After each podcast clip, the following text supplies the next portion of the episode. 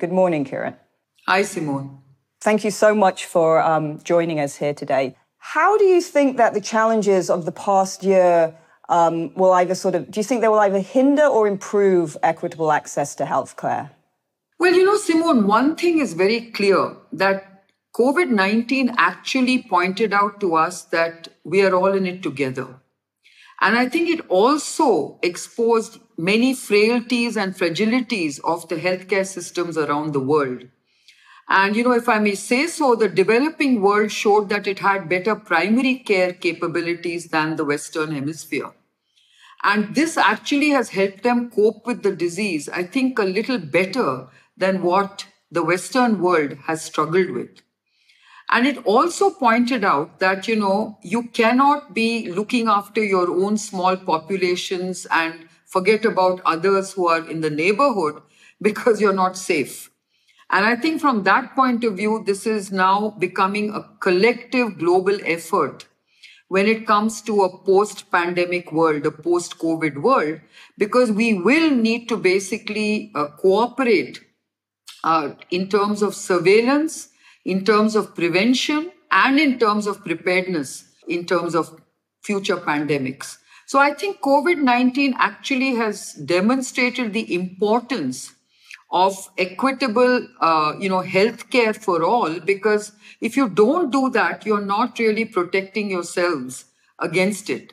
And the other point is that, of course, we've seen a large number of initiatives under various umbrellas of WHO, CEPI, COVAX, the Gates Foundation, etc., etc., which really has focused on stockpiling uh, vaccines uh, for you know equitable distribution amongst various countries. So I think all these efforts show you that there is a collective force uh, for global public good that is gaining a lot of acceptance. I think nothing, nothing to sort of show you how interconnected we truly are than, than a global pandemic. So, you know, it, it's pretty amazing almost unbelievable that a year into this, we have multiple vaccines that, that are rolling out. And as you sort of mentioned, there has been a fair amount of cooperation um, between certainly, it seems, in the pharmaceutical industry on this. Is there anything that has been surprising about that to you? And I'm curious if you have thoughts on what sort of governments can actually learn from industry on this. Because as you said, um, global cooperation is really, really important in if we're going to get a grip on this pandemic and future pandemics. So, you know, the way I look at this, Simone, is let's look at what actually is happening and what happened to begin with. So, to begin with, one of the things that we actually learned was the fact that small biotechs were the ones who actually, you know, delivered on innovation and innovative vaccines. So whether it was Oxford University, whether it was BioNTech, and whether it was Moderna and many other uh, biotechs like Novavax, etc., I think they were the ones who actually pivoted very rapidly and came out with those early vaccine programs, which were then quickly partnered with Big Pharma. So Big Pharma actually then decided to basically invest and license and develop these programs and take it to global markets because you know they felt that um, it was big pharma that had the kind of necessary networks and supply chains to deliver those vaccines efficiently to global markets. And that's where they got a lot of help from public funding from BARDA and EU and many other uh, sources of funding, including the Gates Foundation, to basically then deliver these programs to you know the end markets that required these uh, vaccines. So that was one very important learning that we had uh, from this ex- from this pandemic. The second thing was that after these vaccines were approved uh, again some um, gaps in production uh, came about and so therefore suddenly big pharma started partnering with each other, which really hasn't happened before, where, say, um, Novartis uh, decided to help out Pfizer in its uh, manufacturing uh, gaps. And the same thing happened with Merck now trying to help out J&J with its manufacturing needs. So there's been a lot of interesting partnerships and collaborations to really address this global challenge. So I think this has been a really good effort and a, and a great collective effort. Amidst all this, I also wanted to pitch for what the Indian vaccine uh, industry has done for the world. Um, if you remember, in the early stages of the pandemic, we had Indian companies really starting to invest in vaccine development. Uh, our largest vaccine maker, Serum Institute, uh, in, in fact, partnered with Oxford University even before AstraZeneca did. And they agreed to help Oxford University by saying that we will actually manufacture this at risk so that you can start clinical trials. And then, of course, AstraZeneca came into the picture, and then, um, uh, you know, Serum Institute is still making very large quantities of the vaccines at scale and, you know, supplying it to COVAX and many other countries who are short supplied in terms of vaccines. Another company, Bharat Biotech, also started developing its own homegrown vaccine uh, based on uh, the uh, virus, which was then an inactivated virus based vaccine, which has also received emergency use authorization in India. And then many other companies are also partnering with Novavax and J&J. And there is a, a, a quadrilateral alliance summit in India between US, India, Australia, and Japan that is actually talking about partnering in uh, this whole pandemic uh, crisis uh, in terms of both surveillance, in terms of manufacturing, in terms of vaccine deployment. So I think it's very interesting what's happening in the world. And I think India has finally found recognition as a major supplier of vaccines and not just vaccines, but the entire supply chain.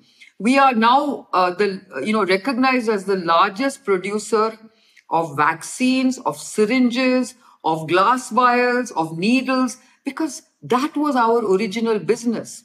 India was vaccinating the world, but uh, it was actually vaccinating low and middle income countries for the kind of vaccines that you normally deploy worldwide uh, to immunize children. Today, I think it has pivoted and it has got recognized as a major vaccine producer in the world. So I think it's important for us to recognize that India is a very critical part of the global supply chain when it comes to vaccines and even generic medicines for that matter. Many countries in the developing world have actually done very well in controlling the virus and controlling COVID 19 and has gotten somewhat better than other parts of the world. Do you think there's something cultural in that? Because the other thing you talked about at Berkeley was sort of the difference between the pharma industry in India versus the rest of the world. So, you know, there are a number of hypotheses uh, in terms of why did the developing world uh, manage uh, COVID better than other parts of the world, especially Asia, I would say. And I think the reason is that there are many, many factors. One is that we are a young population, you know. So I think our demographics have played to our advantage. I think what has also helped us a lot is that unlike the rigidity of standard of care protocols in many uh, advanced parts of the world, I think Indian doctors are very ready to experiment with, with therapies that can work. Now, for instance, this is a new virus. This was a new disease. And if you are very stuck on standard operate, uh, you know, standard of care protocols, which may not work for this disease, then you're, you're, you're, you're actually not giving yourself a fair chance to deal with the disease in a more optimal way. In India, I think we have an excellent medical community. We have great doctors. And these doctors were actually willing to experiment with anything that could save patients. And what I mean by that is way before WHO prescribed steroids as one of the important uh, interventions for uh, hyperimmune responses. I mean, Indian doctors were using steroids right at the start of the disease, okay? And then we were trying everything possible in a very logical way, whether it was basically um, blood thinners, whether it was uh, low molecular weight heparins to prevent clotting. As they learned about how this disease was working, they were willing to use these kind of therapeutics to try and deal with these patients and their problems. So I think this has helped a lot. I'm curious. So you're an entrepreneur, although maybe you don't consider yourself one now, but you know, you did start your company, I've read in a garage, which often, you know, you hear as as part of the the sort of startup law, um, certainly here in the US. I'm curious what advice you might have for, you know, a young biotech entrepreneur now. Well, you know, I would say this is the most exciting time for a biotech startup because you can see that, you know, a lot of the new ideas are actually coming out of small biotech startups. And as you heard, you know, BioNTech was actually struggling uh, to survive. And suddenly, COVID has made them into a multi billion dollar biotech company today. So I think, you know, we must un- uh, understand that any idea can be a blockbuster idea and you shouldn't give up on these ideas and to me uh, you know entrepreneurship in the tech space is the most exciting space to be in. And i just feel that there are so many challenges and so many unmet needs that uh, in, in in our field of biotechnology i think you know there are umpteen number of opportunities to be successful.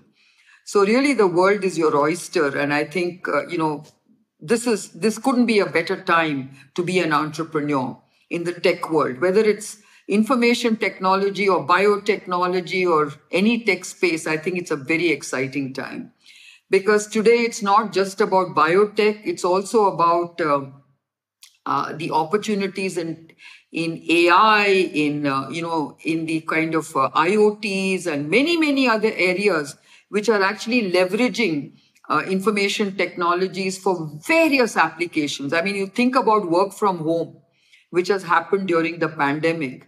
And, you know, technology and technology based companies are just, you know, finding so many opportunities. Uh, who had heard of Zoom till the pandemic broke out? You know, things like that. That, that's true.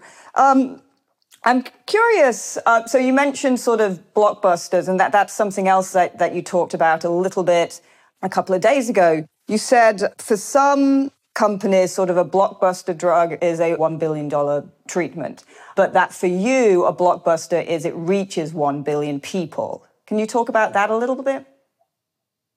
Yeah, you know, I've always felt that uh, the uh, Western uh, model in terms of, uh, you know, the pharmaceutical industry has always been to serve a small population uh, which is affluent and which can pay a lot for a drug. So it's been about a high value, low volume kind of a business model. Whereas when you live in a country like India with over a billion people, and you're trying to basically address the, the, the unmet medical needs of such a large population, it has to be about economies of scale. It has to be about uh, serving a large population base. So, for instance, we are an insulin producing country, uh, a company, and uh, when I look at uh, you know producing insulins, it has to be affordable and accessible to a billion people at least who need that insulin. So that's what I mean by saying that for me, a blockbuster drug is about serving at least a billion patients, not about a billion dollars. Because the moment you serve a billion patients, anyway, it's going to be over a billion dollars of an opportunity.